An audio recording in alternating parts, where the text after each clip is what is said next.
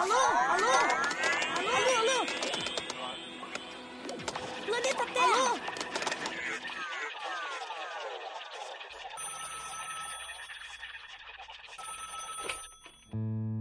Alô? Alô, alô, seja muito bem-vinda. Começa agora mais um episódio do Aluciência. Eu sou o Arnone Eu sou o Lucas Andrade. Eu sou o Marx. Eu sou o Caramelo. e hoje conosco temos a presença do professor doutor Walter Neves. Professor, muito obrigado pela sua presença. Então vou começar esse episódio pedindo para que o senhor se apresente, fale um pouco sobre quem é você, qual que é seu percurso acadêmico e dentro da pesquisa, enfim. Bom, o meu percurso acadêmico não podia ser mais caótico, né? Porque quando eu comecei a me envolver com a questão da evolução humana, praticamente não tinha nada no Brasil que pudesse me ajudar. Então eu tive que, ir, ao mesmo tempo em que eu ia me formando, ou me deformando, né? porque eu sou biólogo só de graduação, né? O resto é antropologia, arqueologia, paleoantropologia. Né? Foi muito interessante porque ao mesmo tempo eu tinha que cuidar da minha formação e ao mesmo tempo arrumar um nicho onde trabalhar, né? Porque eh, a paleoantropologia, né? Ela aqui no Brasil, ela não tem espaço na- nos departamentos de antropologia, né? Que é basicamente os, os departamentos de antropologia no Brasil são departamentos de antropologia ah, cultural e social, né? E eles têm uma biofobia absoluta, Ah, é? né? Quando eu comecei, ti- existiam muito poucos departamentos de arqueologia no Brasil, mas também, digamos assim, não estavam muito interessados em evolução humana. E também era muito esquisito você ter um paleoantropólogo num departamento de biologia e evolução. Né? Então, assim, eu tive que, ao mesmo tempo, cuidar da minha formação e, ao mesmo tempo, criar nichos onde eu podia me inserir. Né? É, com os meus alunos depois foi muito diferente, né? Porque quando eles entraram no mercado, né, é, graças ao meu trabalho, as instituições já estavam mais sensibilizadas para a questão da evolução humana. Né? Mas basicamente eu tenho formação formal e produção científica né, em várias áreas. Até porque eu, eu tive uma em, em 1985 eu e meu grupo de pesquisa fomos expulsos daqui da USP. Que? Sério? Como assim? Fomos expulsos da universidade. Foram convidados a se retirar. Não, não fomos convidados, nós somos expulsos mesmo. Mas o que, que você fez pra isso? É, porque eu sempre fui muito crítico, né? A arqueologia que se faz no país, né? Então, eu e o meu grupo, meu grupo, o grupo do qual eu participava, era eu, Solange Caldarelli, e os arqueólogos se juntaram para simplesmente nos exterminar. Né? E parte desse extermínio envolveu a minha demissão sumária da USP, Nossa. da minha colega, da Solange Caldarelli, né? e de todos os nossos alunos. Nossa, que absurdo. E eu perdi sete anos de trabalho de campo, Nossa. só para vocês terem uma ideia. Aí depois disso, quando eu fui demitido da USP, eu fui para o Museu Geld, né? Mas lá eu não trabalhei com arqueologia. Aqui em São Paulo eu trabalhava com arqueologia. É, e no Museu Geld eu introduzi uma outra área de pesquisa no Brasil que não existia, que é a antropologia ecológica. Hum, legal. Então eu fiquei sete anos na Amazônia e formei pessoas nessa área de antropologia ecológica. Né? Aí depois, por uma série de razões pessoais, eu tive que voltar para São Paulo e acabei finalmente realizando meu sonho dourado, que foi a criação, a instalação do Laboratório de Estudos Evolutivos Humanos aqui no Departamento de Genética e Biologia Evolutiva, porque eu sempre quis criar uma coisa absolutamente interdisciplinar, né? que ao mesmo tivesse antropologia sociocultural, que tivesse arqueologia, que tivesse paleontologia e que tivesse biologia evolutiva. Né? Porque só, só dá para estudar a evolução humana se você junta essas áreas todas. É, exatamente. Quando a gente vê artigos sobre isso, a gente vê uma equipe super diferenciada, né? Geneticista, paleontólogos, antropólogos. É, nos Estados Unidos é mais fácil, porque quando você faz lá a graduação em antropologia, a antropologia nos Estados Unidos ela é definida como Four Fields Anthropology. Ah, é? né? É. Então você tem antropologia biológica, Uhum. inclusive genética de população. Sim, sim, bastante. Você tem antropologia sociocultural, você tem arqueologia e linguística. Sim, linguística, isso que eu, é a minha dúvida, inclusive. É, essa foi a única área é, que eu nunca me meti, porque eu, eu, eu, eu simplesmente tenho um bloqueio e não, não consigo absorver nada de linguística. Ah, é? né? É, nunca consegui. Então, assim, nos Estados Unidos é muito mais fácil, porque quando o cara termina a graduação em antropologia, ele já passou por tudo isso, né? Então, aqui você não tem. É, a minha estratégia foi buscar onde essas coisas estavam no Brasil, né? Ah, eu tive a sorte também de logo no começo da carreira, na época eu estava fazendo mestrado, né? Eu fui, naquela época não existia o tal do sanduíche, né? Uhum. Eu inaugurei a, a história do sanduíche com muita dificuldade Que é o mestrado que você vai viajar no meio no dele. meio. né? Aham. Na verdade, assim, eu estava matriculado no mestrado, fui fazer um sanduíche em Stanford e Berkeley, né? Agora, quando eu voltei, fiz um upgrade para o doutorado. Então, eu acabei não finalizando o mestrado, eu acabei fazendo doutorado direto numa época em que isso era Ninguém fazia isso. Ninguém fazia isso, porque você era triturado pela banca. Sim. Né? Por que você está se metendo a besta de fazer o doutorado De direto? pular essa né? etapa, né? É, de pular essa etapa. Mas aí consegui fazer o doutorado direto. Mas de qualquer maneira, assim, eu tive esse tempo nos Estados Unidos e lá eu trabalhei com dois avatares do, do estudo da evolução humana, né? Um do ponto de vista da genética de populações, que vocês devem conhecer, que é o Cavalli Sforza, que escreveu uma série de livros, inclusive de divulgação científica, né? É, juntando linguística com genética e tal. Então eu trabalhei lá com o Cavalli Sforza e também com o Tim White, né? Que é quem encontrou, ajudou a descrever a Lucy, eh, achou o Ardipithecus, sem dúvida é o maior Nossa. paleoantropólogo do, do planeta. Então eu tive muita sorte de conviver com essas pessoas, né? É, aí depois do doutorado, eu fui mandado embora, né? Eu defendi o doutorado no final de 84 e fui demitido em maio de 85. Aqui pela biologia mesmo, da USP. Não, eu trabalhava num instituto que não existe mais, que é o Instituto de Pré-História, Hum, é, que foi criado pelo grande Paulo Duarte. né? Na verdade, assim, quando eu montei o laboratório aqui, eu me espelhei muito no que era o Instituto de Pré-História. Né? que legal. E então, quando eu estive nos Estados Unidos, eu tive a sorte de conviver com essas pessoas, né?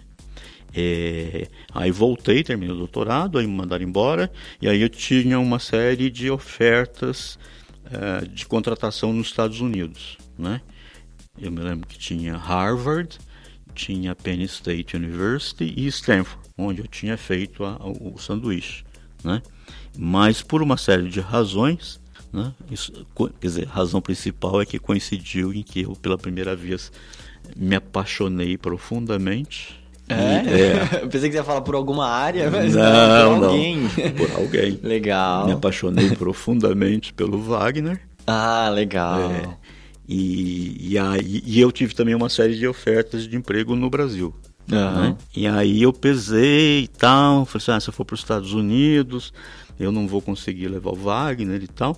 E achei que a coisa, para viabilizar a relação conjugal, Aham. que seria mais fácil se eu ficasse no Brasil, né? Por isso que eu optei pelo Museu Geld, né?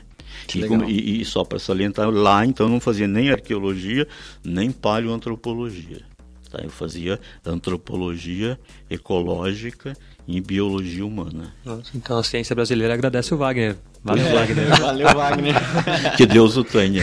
É, mas assim, né, como eu nunca consegui ficar muito longe dos ossos, mesmo estando no Museu Geld, né, eu tive durante mais de 10 anos um projeto em São Pedro de Atacama, no Chile. estudando os esqueletos de lá. Inclusive, a hora que vocês me pegaram lá em cima, aquele rapaz está fazendo doutorado comigo nos últimos dados que eu recolhi há 20 anos atrás. Uau.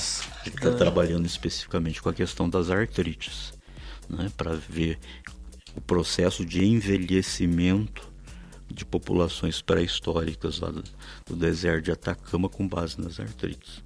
Então eu mantinha pelo menos assim, uma vez por ano, geralmente em julho, eu ia para o Chile, para o deserto de Atacama, e trabalhava lá para eu não perder a minha a minha prática com esqueletos. Uhum. Né?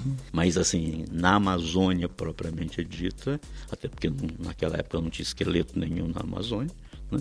é, eu trabalhei com populações vivas, né? mais especificamente com populações caboclas ribeirinhas ali da, da ilha do Marajó. Né? É. E aí eu formei toda uma geração de antropólogos ecólogos. Nossa, que legal. Legal. E atualmente, como que tá su, seus Olha, trabalhos atu- atuais? Atualmente, eu me aposentei em novembro, né? No momento, eu não pertenço mais ao IB, acabei de me filiar ao Instituto de Estudos Avançados e eu não quero mais fazer pesquisa. Ainda tem um projeto conjunto com Rui Murreta no Peru, que está terminando. Né? Talvez eu ajude a implantar um projeto paleoantropológico em Moçambique. Não, gostaria de terminar minha carreira sem ter trabalhado na África. Ah, é? E, mas também assim, se eu me envolver vai ser só para estabelecer o projeto. Realmente assim, tem três coisas que eu não tenho mais condições psiquiátricas de, de- de lidar na academia. Escrever projeto de pesquisa, fazer relatório e fazer prestação de contas. Ah, é? Tá? Isso é que nem tortura, nunca mais. Largou. Larguei. Legal. E quero me dedicar exclusivamente à divulgação científica para o grande público, né? Porque uma coisa que caracterizou a minha carreira desde o very much beginning, né, foi divulgação científica para o grande público, né? E- mas é claro que eu nunca pude me dedicar exclusivamente a isso, né? Até porque tinha que fazer pesquisa, docência e tal, né?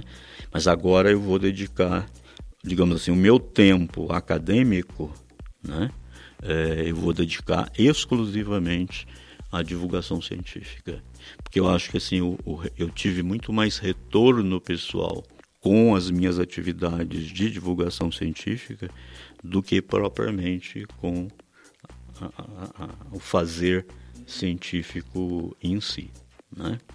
E a gente fica particularmente feliz, professor, não é porque você está aqui na nossa frente, mas de saber que você sempre se importou com isso e o fato também de você ser tão prestigiado na sua área.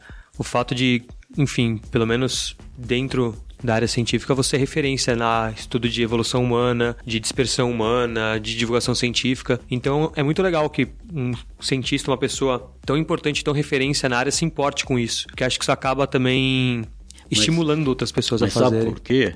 Porque com esse negócio das pessoas acharem que divulgação científica é um- uma coisa Um é, um extra, primo, é um né? primo pobre, né? É um filho menor de Deus, né? Se eu não tivesse tido uma carreira científica de alta reputação, eu teria sido engolido, você entendeu? Certamente. Então eu sempre digo isso para os colegas que querem fazer divulgação. Olha, a única maneira de não te engolirem é você manter uma baita produção científica, entendeu?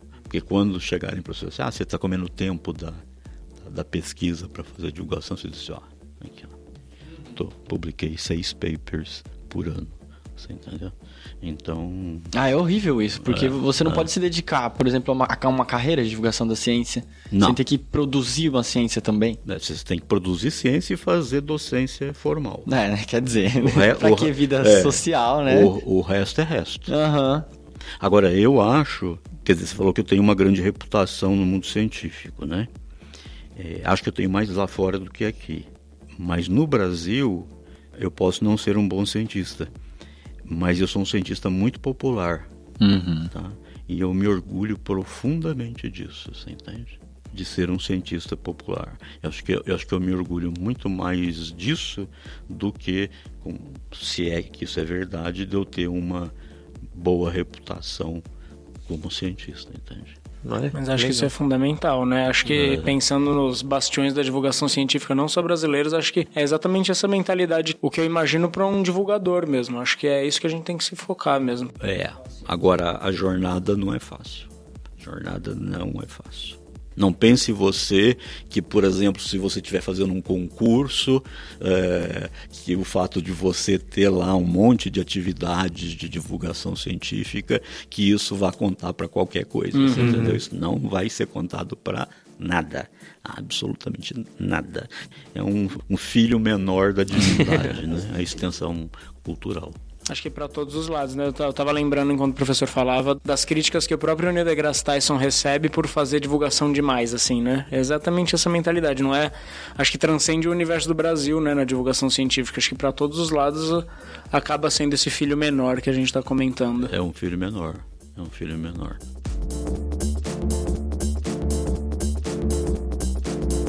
Vamos aproveitar então que o professor Walter está aqui. Como a gente estava conversando antes do episódio, Acho que daria para gravar uns quatro episódios mais com o professor aqui, tanto de evolução humana como de divulgação científica. Deixa eu só te interromper um segundinho. Claro. Esses dias eu cheguei no meu prédio e tinha um, um garotinho, sete, oito anos, com mochilinha nas costas, chegando da escola. Aí a gente entrou no elevador juntos. Aí ele me olhou, uma cara de capeta. ele olhou para mim e falou assim: É o senhor que é o professor Walter? Uhum. Eu disse, sou. É o senhor que é o, senhor que é o homem da Luzia? Uhum. Eu disse, isso. É. O senhor caiu na minha prova hoje. e eu errei. Assim, saía faíscas de ódio do, do, dos olhos dele. Na prova dele ele escreveu, é meu vizinho. Ponto. Mas eu dou aula pra, enfim, ensino fundamental Dois. Era e aluno aí... seu, inclusive, né? Provavelmente. Não era meu aluno. Mas, enfim, falando sobre arqueologia brasileira, eu passei um vídeo que falava sobre o senhor, falava da Nied Guidon, falava da Luzia, Lagoa Santa, enfim. E aí no final, os alunos fizeram várias perguntas no vídeo. Aí fizeram uma pergunta sobre o professor Walter. Eu falei, ah, eu conheço o professor Walter Neves, tive aula com ele. E imediatamente me tornei, assim, um rockstar, me tornei uma celebridade para os alunos. Eles, você, você conhece o professor que está no vídeo aí que descobriu a Luzia? Falei, conheço, Opa, eu tive aula com ele. nessa mão aqui. Nossa, eu virei celebridade para meus alunos. Que bom. Não, realmente a, a, a Luzia eu perdi completamente o controle sobre a minha própria criatura. Assim, uhum. Tipo Frankenstein, porque ela está em todos os livros de ensino de, de, de, de escola Eu acho importante deixar claro para quem está ouvindo, né? Não sei se a pessoa que está ouvindo tem noção. Às é. vezes, é. eles falam verdadeiras barbaridades sobre a Luzia e sobre o meu modelo de ocupação da América nesses livros. Aí você pensa, poxa, que coisa desagradável, tá uma série de, de coisas aqui que, que são erradas, estão erradas, né? Mas por outro lado tem que pensar assim, né? Será que isso não é compensado pelo fato de uma criança criar uma autoestima e saber que tem no livro dela uma descoberta de um brasileiro? Sim, com certeza. Então eu acho que isso talvez possa inspirar muitos, muitas crianças, entendeu? Sim, a, a gente é exemplo a, a todo momento, né? É, muito legal. A, querer seguir por essa, por essa área. Né? É. Inclusive, antes de começar o episódio, você estava comentando que esse ano faz 20 anos da descoberta da Luzia, né? Não da descoberta. Da, desculpa. É, da do estudo da Luzia. É. Eu apresentei o, o, paper no Congresso nos Estados Unidos dia 4 de abril de 88. Uhum. E depois, no dia seguinte, no dia 5 de abril, é, saiu publicado na Folha. Acho que, é, acho que é 98, né? É 98, 98 perdão, é 98. Uhum. Bom, você que está ouvindo a gente talvez não tenha se ligado, né? Mas só para deixar claro quem é Luzia, acho bom lembrar, né? Luzia foi o crânio humano mais antigo encontrado na América, certo? Uhum. Que você encontrou. Não, eu não encontrei. Não? Não. Ele você foi estudou? Eu estudei. Certo. Ele estava lá, esquecido no museu. Ah, e tá. aí eu fui lá, sabia da importância. Legal. E, e estudei esse material. E ele foi encontrado em Belo Horizonte, Lagoa Santa. Ele certo? foi encontrado encontrado não em Belo Horizonte, ele foi encontrado na região de Lagoa Santa, tá. num sítio chamado Lapa Vermelha 4, que foi escavado na primeira metade dos anos 70 por uma missão francesa brasileira. Né? Mas o que acabou acontecendo né, é que as coisas desse sítio nunca foram publicadas porque a coordenadora, né, a saudosa Madame Amperrer, ela morreu subitamente em Putz, 77. Nossa. Então quase não saiu nada publicado sobre as escavações na Lapa Vermelha. E ficou lá. E ficou lá, mas eu sabia da existência entendi. desse material, entendeu? Só que até 95 eu não tinha acesso às coleções brasileiras. Tanto é que o meu primeiro trabalho, onde eu construí, eh, junto com o professor Pucciarelli da Argentina, o nosso modelo de ocupação da América, foi baseado eh, nas análises que eu fiz lá em Copenhague, no Museu de História Natural de Copenhague, onde está a famosa coleção Lund, né, que foi para lá entre 1843 e 1845 porque por uma série de razões não me davam acesso às coleções brasileiras. Eu só passei a ter acesso às coleções de Lagoa Santa existentes no Brasil a partir de 95. né? Então assim, eu analisei, eu só tive, eu, apesar de eu saber da importância da Luzia, eu só pude estudá-la a partir de 95. Né? Legal. E, e aí eu também analisei, ficou um tempo lá na minha, na, na minha bancada e eu só processei os dados em 98, porque tinha um colega nos Estados Unidos que estava fazendo umas, umas descobertas muito parecidas com a minha, o Joseph Powell, né? E aí a gente começou a colaborar, trabalhar juntos, né? Aí eu disse para ele, olha, para comemorar o início da cooperação, né? Vamos trabalhar com o crânio mais antigo da América, né? E ele, quando eu falei para ele que tinha entre 11 mil e 11.500 anos, ele não podia acreditar, né?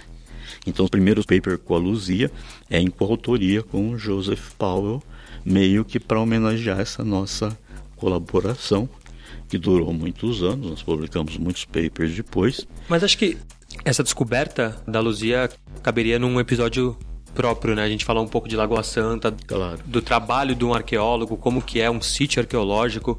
E acho que já vou fazer o convite aqui no ar para o pro professor voltar para explicar um pouco mais sobre a Luzia e os É, sítios arqueológicos. Lagoa Santa é minha paixão absoluta.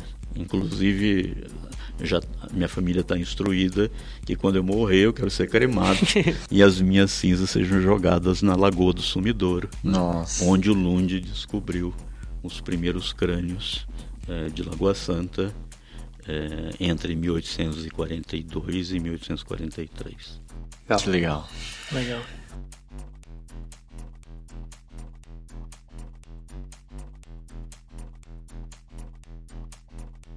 Bom, mas vamos falar então um pouco mais sobre as rotas de migração e dispersão dos hominídeos, né, aqui no continente americano.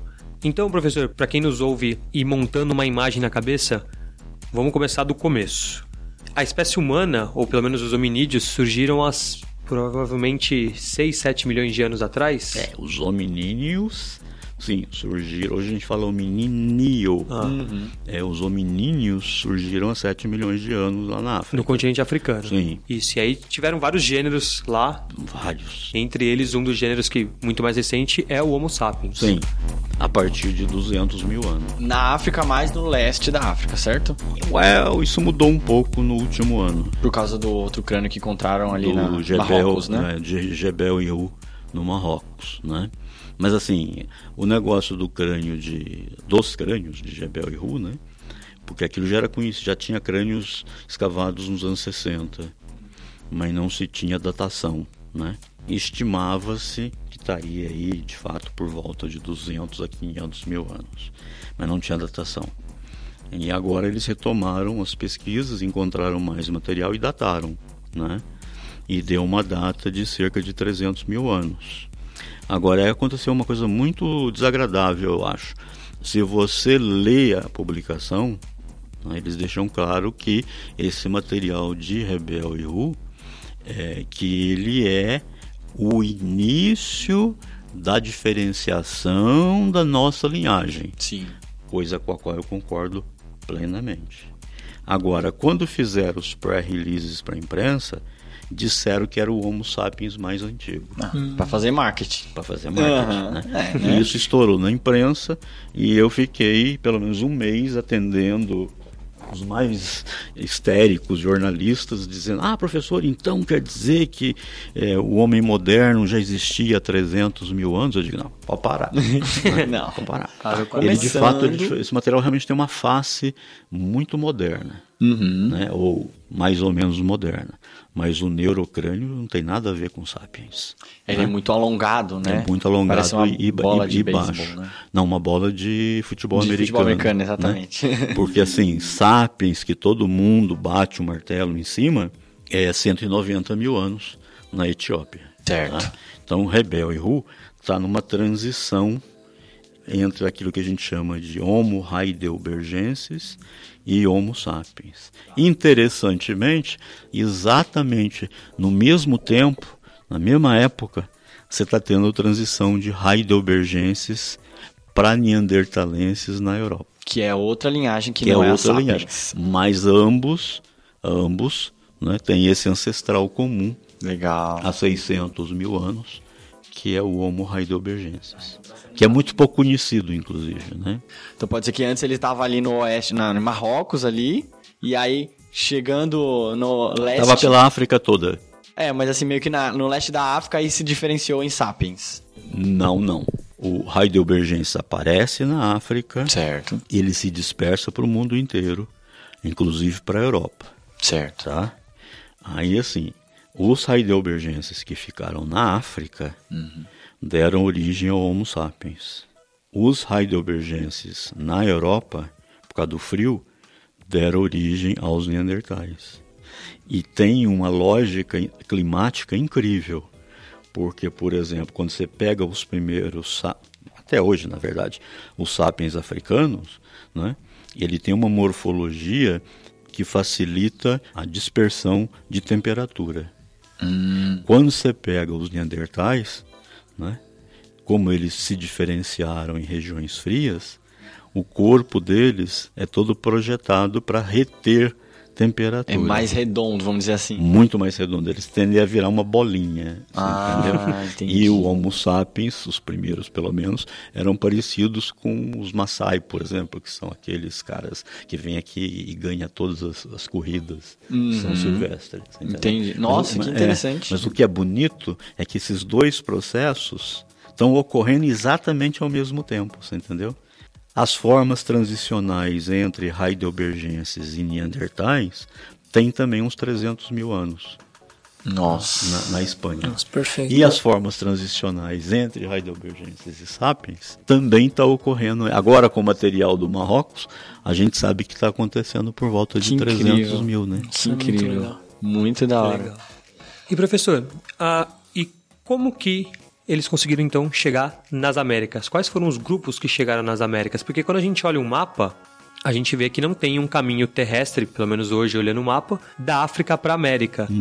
Então, de acordo com o seu modelo de colonização da América, como que isso aconteceu? Bom, o meu modelo de ocupação da América é muito mal interpretado, né? Porque assim, do ponto de vista morfológico, você tem claramente dois grandes grupos entrando na América, né?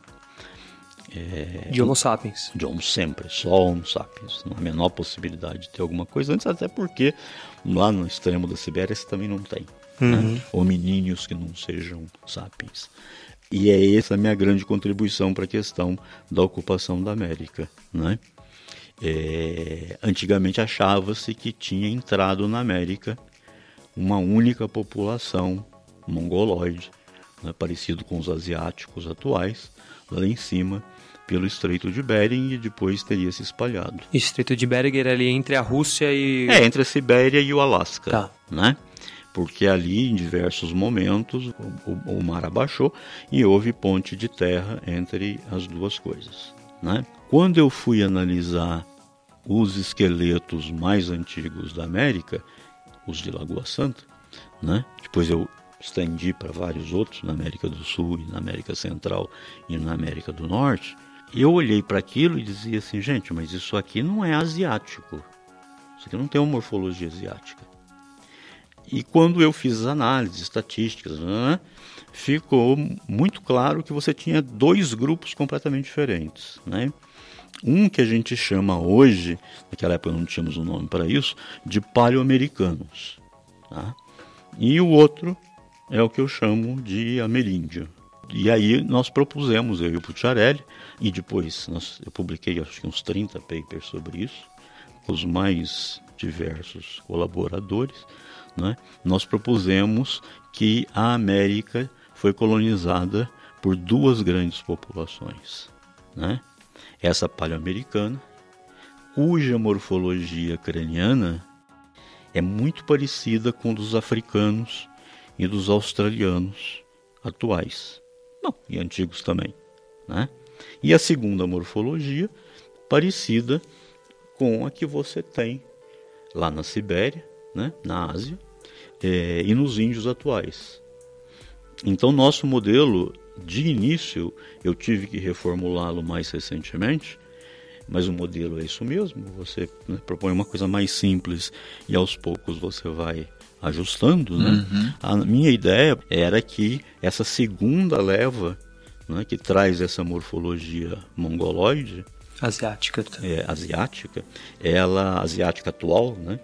ela teria sido, a, a paleoamericana teria sido completamente substituída pelos ameríndios, né? mongoloides. Tá? Porque, em princípio, quando você olha todos os índios hoje, todos eles têm cara de mongoloide, né? tem cara de asiático. Então, dizer, bom, onde é que foi parar a primeira população? Então, inicialmente, eu pregava ou propunha né, um replacement total uhum. uma substituição populacional. É, esse modelo ele tem um nome. Eu não quis colocar modelo das duas migrações, porque eu não gosto desse termo migração. Não é isso que acontece. Né? O que ocorre é uma expansão demográfica das populações e elas vão ocupando novos territórios e quando vê caiu aqui dentro, mas não que alguém diz assim, vamos para a América. Hum, ocupa o quanto dá, né? É, estamos na Sibéria e vamos para a América. E aí fizeram uma... Foram direcionados a é, passeada. Isso se dá por uma expansão natural demográfica das populações. Então, nós chamamos de um modelo é, dos dois componentes biológicos principais. Né? É, mais recentemente, primeiro foi um colega argentino, com quem também eu publiquei alguns trabalhos, inclusive um no Nature, é, mas não sobre isso. Ele foi estudar os crânios de uns índios lá da Baixa Califórnia, chamado pericus. E esses pericus, eles ficaram isolados pelo deserto, então ficaram na ponta ali, né, da Califórnia, completamente isolados. Tanto é que a, o primeiro contato deles vai ocorrer quando chegam os espanhóis e chegam por barco onde eles viviam, né? E matam todos, né? Então não sobrou pericus, é, quer dizer, eles desapareceram no século XVI. E ele analisando esse material, ele mostrou que eles tinham uma morfologia paleoamericana e não ameríndia. Hum. Né? Então isso começou a coçar a minha cabeça. Né? Uhum. É, e para tornar uma, uma história longa a mais curta possível, né? há alguns anos nós estudamos alguns crânios eh, dos índios botocudos aqui no Brasil. Existe uma coleção no Museu Nacional do Rio de Janeiro de uns 30 crânios de botocudos, ali da região sul da Bahia, Espírito Santo, nordeste de Minas. Né? É, esses índios é, sobreviveram até o início do século XX. Né?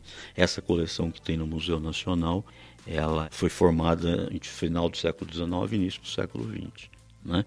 E nós estudamos esses materiais e é, nós também constatamos que eles têm morfologia é, paleoamericana, né?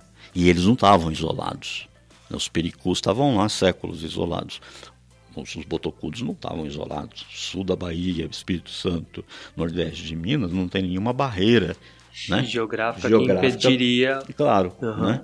É, então, muito interessantemente, nós tivemos que reformular o um modelo. Né? Então, hoje a gente diz o seguinte: é o modelo dos dois componentes principais, com sobrevivência tardia da primeira morfologia. Que a primeira é qual? Paleoamericano, Paleoamericano. que é parecido com o africano Aham. e australiano. Né? Então, hoje está claro para nós, quer dizer, você que pode dizer que tem alguma coisa clara em paleoantropologia, Tá mais claro. é que deve ter ocorrido três coisas. Em alguns locais, os primeiros americanos, os paleoamericanos, de fato foram substituídos pelos ameríndios, pelos mongoloides. Uhum. Em alguns lugares, eles resistiram bravamente até muito recentemente, vide os botocudos, né? E em alguns lugares eles devem ter trocado genes e, e aí juntou tudo numa geleia geral. Agora, fantasticamente, hoje nós temos as duas morfologias, sabendo que a primeira morfologia também sobreviveu até tardiamente, mas eu não tenho nem. Cara, as amostras são muito ruins, mas eu não tenho nenhuma evidência de híbridos Hum, entre essas duas morfologias. entendi. Então parece que eu acho que havia uma relação de evitação. Eles se evitavam, você entendeu? Porque eu não, eu não tenho.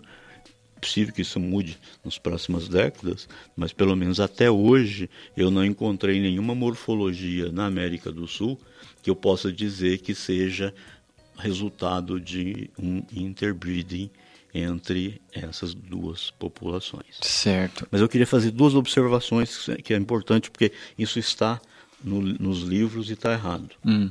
Como eu disse que os primeiros americanos, inclusive a Luzia, têm uma morfologia parecida com o africano e com o australiano, né, as pessoas andaram dizendo por aí que eu disse que houve uma migração da Austrália para cá e da África para cá.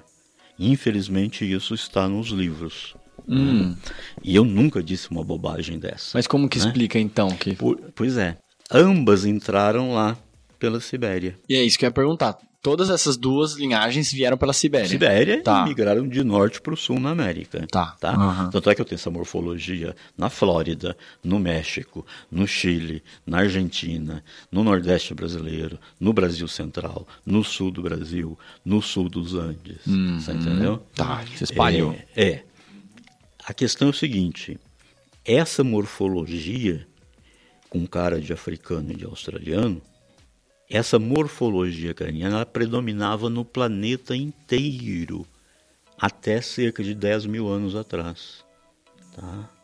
Então, quando você pega, nós até mostramos num outro paper com a Caterina Arvat, lá de, de Tübingen, que os primeiros europeus têm morfologia africana. Uhum. Por quê? O homem saiu da África com a morfologia africana e se dispersou pelo planeta todo. Tá? Essa diversidade de morfologia que a gente tem hoje, que a gente pode chamar de forma incorretamente política de raças, né? isso é uma coisa que aconteceu muito recentemente Recentemente quanto? 10 mil, 12 mil anos. Certo. Então, se você pega todos os esqueletos de sapiens de- do mundo inteiro, até mais ou menos aí esse limiar de 12, 10 mil anos atrás, todos têm cara de africano. Tá? Então, o processo de raciação local, locais, os processos de raciação são muito recentes. Então, o que, é que aconteceu? Primeiro entrou essa leva que tinha cara de africano Pela Sibéria. pela Sibéria. Sim.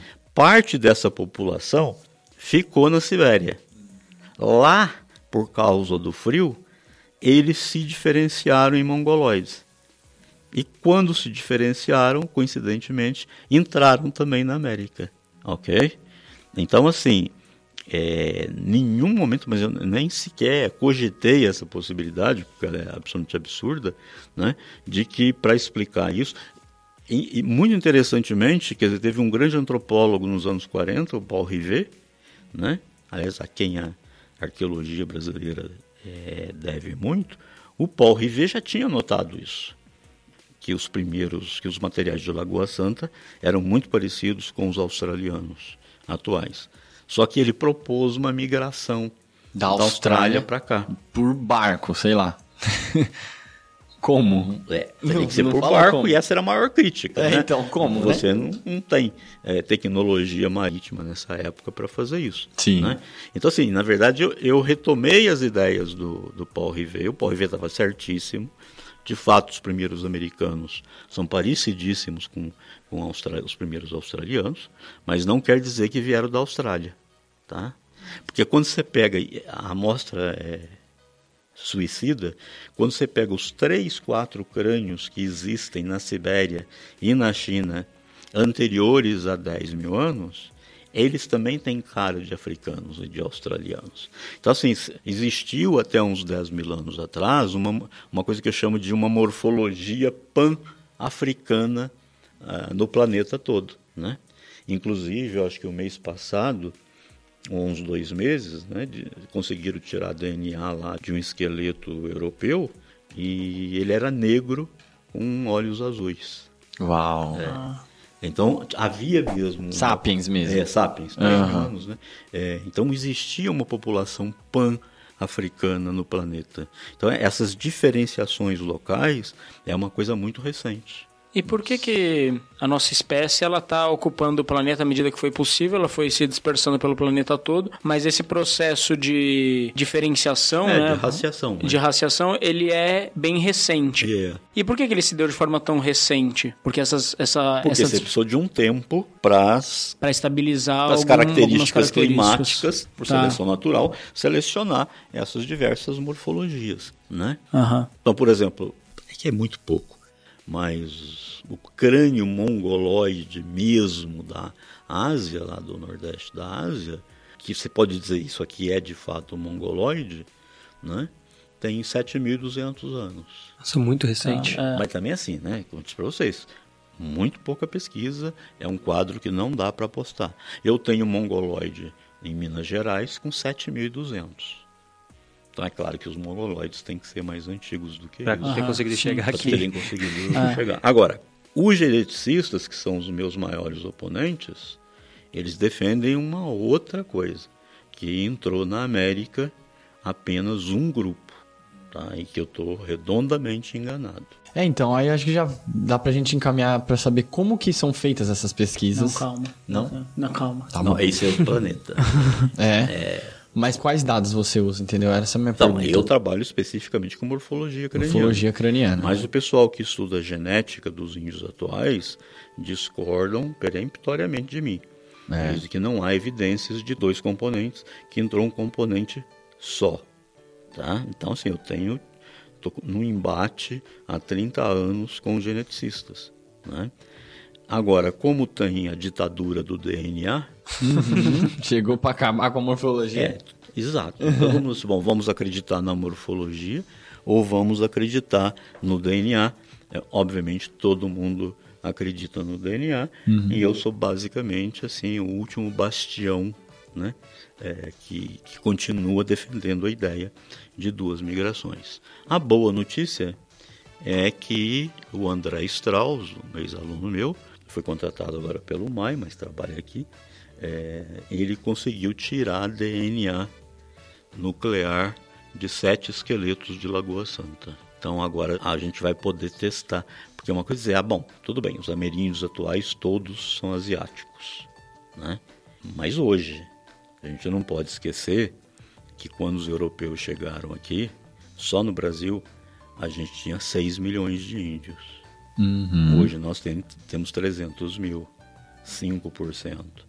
Será que dá para você fazer inferências para o passado com esse restolho de 5%? né? Então passou a ser fundamental que a gente tivesse acesso ao DNA desse pessoal antigo, antes da dizimação europeia. Né? E só que a gente achava muito difícil. A região de Lagoa Santa preserva bem os ossos, mas não preserva colágeno né, nos ossos. E para datar e para extrair DNA você precisa de colágeno. Ah, tá. Mas ele conseguiu já extrair eh, o DNA nuclear de sete esqueletos e não sei quais foram os resultados, mas proximamente deve ter alguma coisa aí nova na literatura.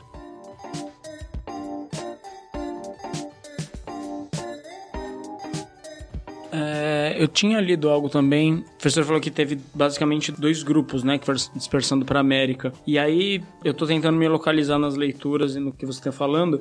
Tem um dos lugares de estudo que é Monte Verde. Isso. Que aí é. tem, parece que é uma, uma das hipóteses é que eles foram margeando pela, Pelo- pela pelo América Pacífico, pela costa do desde a- Pacífico, do é. Estreito, basicamente. É desde a América do Norte. Desde a América do Norte. É, porque é o seguinte, o problema é assim, né? Você fala, é, veio da Sibéria, passou pela, pela Berinja, a gente chama de Berinja. Uhum. que é a região ali do Estreito, exato. né? E, e entrou no Alasca. Uhum. Mas a grande pergunta é, aquilo estava coberto de gelo. De gelo. Como é que eles conseguiram se expandir para Aham. uma rota sul, né? Antigamente existia a hipótese, eu convivi com isso desde quando eu comecei, que era a hipótese do corredor livre de gelo. Aham. Você tinha basicamente dois grandes glaciares na América do Norte, né? um mais ou menos aqui na região das Rochosas e o outro cobrindo a parte mais leste dos Estados Unidos e do Canadá, e que entre essas duas coisas teria havido um corredor livre de gelo e que então essas populações conseguiram se dispersar para o sul, passando por esse corredor livre de gelo. E isso a gente aguentou 30 anos ouvindo falar desse corredor livre de gelo, até que alguém demonstrou que ele não existiu. Ou se ele existiu, ele não existiu, vamos dizer assim, na época certa, né? Pra corroborar essa corroborar essa ideia. É, então, a partir daí, mas também você não tem evidências, é, que não vai ter nunca, porque o mar subiu, né? o mar subiu 100 metros, que talvez eles tenham vindo não pelo interior de Bering, mas pela costa de Bering, com embarcações muito toscas, fazendo uma navegação de cabotagem. Aham. Você entendeu? E aí entraram na, na costa pacífica da América do Norte e aí Foram costurando a costa, e foram linearmente colonizando a costa pacífica. Aham. né? Provavelmente, aí é uma grande discussão, né? quando eles chegaram ali no istmo do Panamá, eles se diversificaram. Você entendeu? Então aí você teve rota pelos Andes, você teve rota pela Amazônia, você teve rota pelo Atlântico, e, e essas coisas vão se interiorizando também. né? O material de, de Lagoa Santa, a ocupação de Lagoa Santa é claramente uma coisa que, que veio do Atlântico, entrou pelo Rio São Francisco, né? Aham. Você tem lá uma série de evidências no norte de Minas com 12 mil anos e chegam ali em Lagoa Santa, que é da bacia do São Francisco, mas é o Alto São Francisco, né? datados aí por volta de 11.500 anos. Então, assim, a partir do Istmo do Panamá, para baixo do Istmo, deve ter havido um, um leque. Uma dispersão, né? Dispersão. Agora, como Monte Verde é o sítio mais antigo da América, ele tem 12.300 anos, né? E ele está a 60 quilômetros do litoral. As pessoas usam essa evidência para dizer, ah, tá vendo como teve mesmo uma rápida expansão via litoral. Isso está em moda, mas não temos e nunca vamos ter evidências concretas porque está tudo debaixo d'água, entendeu? Eu acho que, pelo menos abaixo do istmo do Panamá, eu acho que houve um, um leque de migrações. Estava até discutindo isso com André Strauss semana passada. Né? Não, não entendo, porque você tem datações de 11.300 anos dentro da Amazônia. Aham. Havia um mito eh, na literatura arqueológica perpetrado pela Beth Meggers de que eh, a floresta tropical teria sido uma grande barreira para dispersão humana e que, portanto, nunca teria havido caçadores-coletores na Amazônia, está redondamente enganada. Né? O cara vive no deserto do Kalahari, você entendeu? Por que, que o cara não viveria na Amazônia? Né? E agora a gente sabe que, de fato, você tem datas na Amazônia com 11.300. Então, dizer que, por exemplo, chegando no Istmo, você teve só uma expansão pacífica e uma expansão atlântica, e não teve uma expansão já pelo interior da Amazônia, eu acho pessoalmente uma bobagem. Então, assim, a hipótese litorânea é uma coisa que depois que despinguelou lá a história do corredor livre de gelo, que ficou insustentável, né? Na verdade, as pessoas começaram desesperadamente Procurar outras coisas. outras coisas. E aí veio essa ideia do litoral, mas é uma ideia. Tá. Porque se tem mesmo sítios antigos no litoral, eles estão 100 metros debaixo d'água. 100 metros debaixo d'água, né?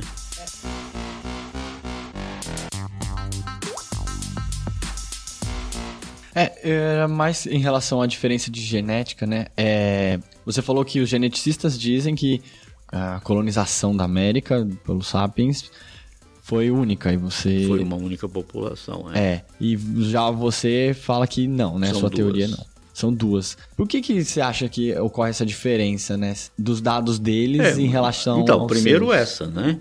Que eu acho que eles têm uma amostra de ameríndios é, muito viciada. Uhum. Porque eles estão trabalhando com 5% Ah, é muito pouco. da população indígena que sobrou. Será que esse 5% te permite fazer inferência sobre a diversidade que havia antes da colonização europeia? Sim, entendi. Essa é uma coisa.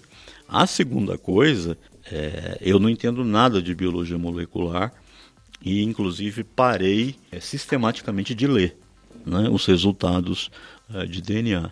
Porque, assim, basicamente, você pode interpretar os dados para sustentar qualquer modelo que você queira. Você entendeu? É, é- é muito difícil interpretar a evolução com base em DNA, tá? Assim, você pode pegar o mesmo set de resultados e passar para uma outra pessoa e ela vai fazer inferências completamente Nossa, distintas. geneticistas que estão ouvindo a gente agora É. devem estar querendo matar. Ah, eu gente, sou né? um fã terrível da, da- da- da genética brasileira. né? É, porque isso ocorre Então, assim, muito. tem essas duas coisas, né?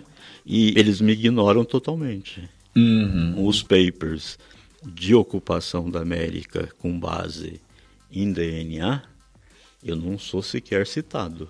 Porque eles, ah, é que é o que eu estou chamando da ditadura do DNA, né? Eles acham que porque eles têm acesso ao DNA, eles têm todas as respostas. Né? E não é assim. né? Dados moleculares são muito difíceis de interpretar. né? Agora teve um paper de uns três anos atrás, do Salzano, do grupo do Salzano, no Rio Grande do Sul, né? Eles encontraram em algumas tribos lá do Brasil Central, acho que é Chavante, uma coisa assim, né? Algumas linhagens australomelanésicas. É, parece que está surgindo, se não uma luz, pelo menos um crepúsculo. Você entendeu? Mas daí a importância desse material genético que você falou, acho que é um aluno seu É, que encontrou? É, o que é um material Strauss. que está preservado, é isso? De Lagoa Santa. De é. Lagoa Santa. É, desse material de 10 mil anos. Porque dependendo do dado que ele trouxer, ele vai quebrar muito do que a genética tem trazido. De dado, uma única população. É, de uma única população. Sem né? dúvida. Eu estou ansiosamente Poxa, mas você acha que não... esperando os resultados. Não é possível rolar um diálogo entre pessoas que usam morfologia e quem usa a genética? Porque a gente vê essa briga, por exemplo, dentro da zoologia também. Dentro da zoologia antes era um formato dos animais, estruturas que eram muito bem estudadas. Aí chegou a genética e começou a falar, não, existem outros grupos que, apesar de morfologicamente diferentes, eles estão juntos e aí fez uma bagunça na árvore genética da zoologia. Mesmo porque o Homo sapiens está dentro da zoologia, né? É É, então, é, claro. Mas eu digo, que nem aquela discussão do Lofotrocozoa e que desozou, rolou a partir disso. Eu lembro do professor, um dos nossos professores, Sérgio, ele fala assim, ó, eu trabalho com morfologia e tem coisas que os geneticistas vêm falar pra mim que eu simplesmente tenho que aceitar. É. E como é, que, como é que é isso, né? Tem que rolar esse diálogo, É, eu, eu né? acho, é, diálogo não tem. Não? Nossa, que horrível. Eu tentei muito e não consegui. Né? E como eu disse para vocês, é, os papers de biologia molecular ignoram completamente o meu trabalho. né? Agora, com esse negócio deles terem encontrado, mas isso tem dois, três anos, né? essas linhagens australomelanésicas lá nos Chavantes, né? no pessoal do Brasil, Caritiana também, começaram a me citar. Olha e tal, né? Tem um maluco aí que há 30 fica vendo anos, morfologia. é, que há 30 anos está dizendo que ocorreram duas levas. Mas, enfim, acho que o, o importante mesmo vai ser esse material é, que foi extraído dos esqueletos de Lagoa Santa. Agora sim, mas também eu não vou perder uma noite de sono Aham. se esses dados. Porque a- a- o que nós não podemos esquecer é que as duas, os dois componentes morfológicos, eles repartem um ancestral comum lá no Nordeste da Ásia. Sim. A minha pergunta é: talvez tenha havido diferenciação morfológica e isso não levou a grandes mudanças de linhagens de DNA. Aham. Você entendeu? O dia que eles encontrarem o DNA dos genes que determinam morfologia craniana, Sim. Isso vai ser determinante. talvez você encontre essa diferença. Mas o que eu quero dizer é o seguinte, eu acho que esses marcadores, eles podem estar te dando resoluções distintas. Talvez em locais onde houve muita diferenciação de DNA no mundo, não tenha havido diferenciação morfológica. E talvez em locais que tenha havido diferenciação morfológica, não houve grandes mudanças nas grandes linhagens de DNA. Entendi. né? Então, assim, mesmo que esse material de DNA fóssil não corrobore a minha hipótese, eu vou continuar defendendo ela com unhas e dentes, porque, do ponto de vista morfológico, até uma criança percebe, porque são extremos morfológicos, entendeu? Não, é, não, são, não são pequenas nuances, pequenos detalhes, não, são assim, são balplans, são planos arquiteturais extremos de diferença, entendeu? Então até uma criança consegue perceber. E os geneticistas isso. falam que isso é uma diferença dentro da própria espécie, é isso? Eles dizem que isso ocorreu dentro da América. Ah, que, os essa paleo- que diferenciação. os paleoamericanos Já estava aqui dentro É, quando aconteceu. evoluíram para esses grupos ameríndios atuais. Mas eles conseguem de forma- sustentar isso? Não. Ah. De forma muito mais recente seria então. Seria mais recente. E nós fizemos aí uma série de uns dois, três papers, né? Construindo cenários específicos, né? E aplicando altos algoritmos de modelamento matemático.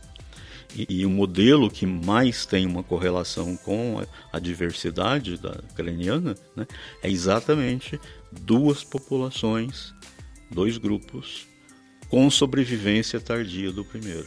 Hum. É como eu falei, eu devo ter uns 30 papers sobre esse assunto, né? o primeiro de 88. Né? Então, assim, a gente tem aplicado o que há de mais avançado em termos de modelagem matemática e todos o equipamento matemático e estatístico que a gente tem utilizado aponta para a mesma coisa que é o que eu disse lá desde 88, né?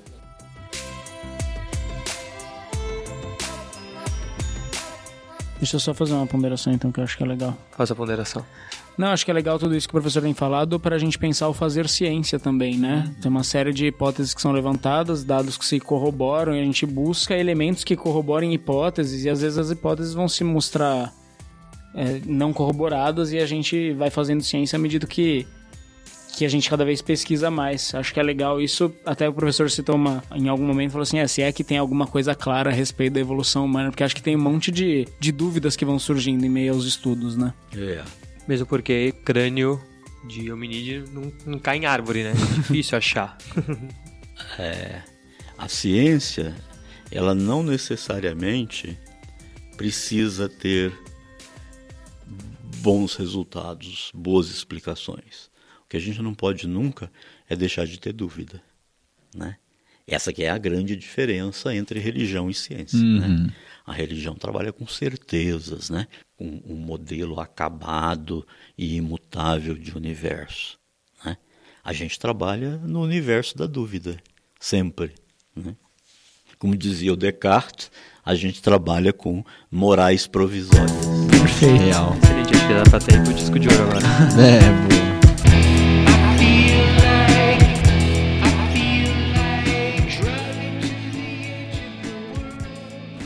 Ah, bom, vamos começar o disco de ouro então.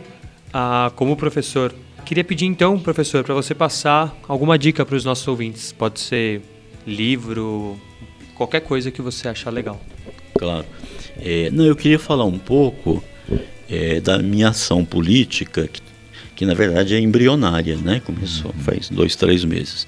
Vocês sabem, eu não sei se vocês têm consciência disso, é, a área de ciência e tecnologia vem sofrendo cortes absolutamente é, insustentáveis para a comunidade científica. Né? Nós hoje estamos trabalhando com 1% do PIB aplicado à ciência e tecnologia e esse ano ainda contingenciaram 40% desse 1% do PIB. Né? É, hoje, por exemplo, o orçamento 2018 é parecido com o orçamento do, do início dos anos 2000. Tá? Então estamos péssimos em termos de. As sociedades científicas, a SBPC, a Academia Brasileira de Ciência e tal, né? e outras associações, se matam de fazer documentos para ver se sensibiliza os políticos, pá, pá, pá.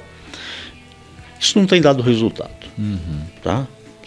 Por que, que não tem dado resultado? Porque você não tem gente no Congresso que incorpore esse discurso e vai lá brigar no tapetão. Então nós, nós, nós decidimos criar um grupo no Brasil chamado Cientistas Engajados. USP mesmo. Nós temos hoje já 110 cientistas é, que aderiram ao nosso manifesto. Legal. Quem quiser só procurar cientistas engajados na internet que cai lá na nossa, na nossa página. Uhum. Mas diferentemente dos concerned scientists, que nunca tiveram uma ação política no tapetão, uhum. né, nós concluímos que se não tiver deputado federal, deputado estadual, né, cientistas ocupando posição no parlamento, nas assembleias, que a gente não vai conseguir melhorar essa situação. Uhum. Né? E aí esse grupo de cientistas engajados é, meio que me indicaram para ser o pré-candidato a deputado federal. Né? E a Mariana Moura, que é uma aluna de pós-graduação ali da, do Instituto de Energia e Ambiente, né, de ser a, a pré-candidata a deputada estadual. É, então fica a sua dica de irem no site, certo? É isso? De, de ir no Cientistas Engajados. Eu já, eu, o, vai estar tá linkado no episódio, eu já separei aqui. Legal. Tanto o manifesto do professor quanto o manifesto dos cientistas. Tá aqui na parte do disco de ouro do episódio. Legal. Tá. E olha, por favor, se puderem, nós não temos um centavo. Uhum. Estamos fazendo um, um, crowd, um crowdfunding. Uhum, tá? legal. E quem puder colaborar, no meu caso, é doacallegal.com.br uhum. barra Walter Tracinho Neves. Tá? Vou botar no link aí também. Aceito se, uhum. se tiver 10 reais, doe 10 reais, se tiver um milhão de reais. Legal. É, pode doar um milhão de reais, porque nós realmente não temos um centavo para fazer campanha. Tá bom. Tá, fica o recado Excelente. aí então pra galera. Legal. Professor, queria agradecer muito sua participação. Muito obrigado por vir aqui e compartilhar um pouco desse conhecimento e toda a sua história conosco aqui. Muito obrigado. Obrigado para mim, adorei. É isso aí. Bom, então, uh, infelizmente o professor Walter, enfim, por ter uma agenda muito cheia, teve que sair mais cedo, mas a gente vai continuar aqui dando as nossas dicas. E acho que eu vou dar a segunda dica então. Uhum. A segunda dica, na verdade a minha dica, é Assim como você pode doar para o professor Walter, você pode doar para a Lucência também. Então entra lá em alucência.com.br colabore. O professor Walter, enfim, me contou. Contou pra gente agora em primeira mão, hein, galera? Coloca o, a vinheta da primeira mão aí. Mas o. Enfim. O professor Walter ele descobriu a Luzia, né? Descobriu não, ele estudou a Luzia, né? O grupo dele ah, estudou a Luzia e ela ficou como sendo o grande marco da evolução humana no Brasil e ela estava numa exposição no Catavento e essa exposição, enfim, vai ser remodelada e vai ficar itinerante nos metrôs aqui de São Paulo. E vai começar, ele falou em novembro, né? Não sei. Enfim, a gente procura melhor o link aqui e passa para vocês, mas no final desse ano, com certeza, novembro, dezembro, vão ter em algumas estações do metrô de São Paulo, em alguma delas, essa exposição itinerante. Então acho que vale muito a pena. Eu quero recomendar rapidamente um vídeo que o Walter Neves participou também, de um como entrevista para o canal do Disperciência. É, acho que a gente nunca chegou a falar aqui do Disperciência. Disperciência é um canal feito. Como assim? A gente nunca chegou a falar do Disperciência? Você não tá ouvindo os nossos episódios, assim, né? Os primeiros episódios, quando eles lançaram, a gente não, divulgou a gente bem. Assim, tá bom, então eu vou. É que o Lucas não ouve nossos episódios, ele é. só desenha. Não, é, ele chega... só manda no WhatsApp. O que, que eu desenho nessa vitrine aí? Não, chega nas recomendações eu pulo, porque não dá. É isso que acontece. Mentira. É, Disperciência é um canal feito por alunos e alunas aqui da biologia e eles entrevistaram o professor Walter Neves E aí. E ele fala sobre é, esse. Inclusive esse novo paper sobre Marrocos aí que ele falou com a gente. Ele fala com um pouco mais de detalhes e lá também ele mostra alguns crânios. E é legal essa coisa do vídeo para mostrar a diferença dos crânios do, é, do homem de Neandertal e, e o Sapiens e esse novo aí que é o. É, vou dar duas recomendações. Uma, na verdade, é um livro que ajudou a gente a montar uma parte do episódio, que é do próprio professor Walter Neves, Assim Caminhou a Humanidade, de 2015 ele em parceria com mais dois autores, que é o professor Rui Murrieta e o Miguel José Rangel. A segunda recomendação, vou deixar linkado, é o Museu Virtual da Evolução Humana, que é do próprio Laboratório de Biologia Evolutiva. Um dos curadores é o professor também, eu descobri isso depois, embora fosse óbvio, né? Porque é da USP, então... Hum. Evolução Humana da USP. É, o professor daria. né? Tem uma série de fotos, textos, é bem legal, assim, do ponto de vista de divulgação científica de evolução humana, acho que vale uma fuçada por lá. Eu não tenho feito muita coisa na minha vida, então não sei se eu tenho uma dica Fala uma receita aqui. aí. Você não tinha o Pra Rir, Pra Chorar? Tá, tem uma série pra rir. Marlon, mas acho que você já falou. Ah, é boa. Eu não falei. Não? Não. Marlon é feito, com, é feito pelo irmão do Michael Kyle. Cara, é muito engraçado. É bom, é igualzinho para as crianças, É muito versão igual. Netflix, assim. Aham. Falando Ah, em série série, boa. em série pra rir, eu comecei Brooklyn Nine-Nine, que eu sei que você lembra. Cara, essa série é muito boa. Eu assisti E três eles- episódios e eu gostei bastante. Eles quase foram cancelados, mas parece que a Fox comprou, A Fox pegou BBC eles, é. pegou. É. Então, isso aí. Mas Marlon é legal, ele tem só uma temporada, acho que 10 episódios, dá pra zerar rapidinho. É bom. E É pra quem tem saudade de Eu, a Patroa das Crianças, é uma boa pedida. E pra chorar você não tem nada? Pra chorar. Faça tem... um mestrado, né, Caramel? É. Faça um mestrado. Faça uns dias comigo. Mentira. Mentira, orientador. Beleza. Acho que é isso.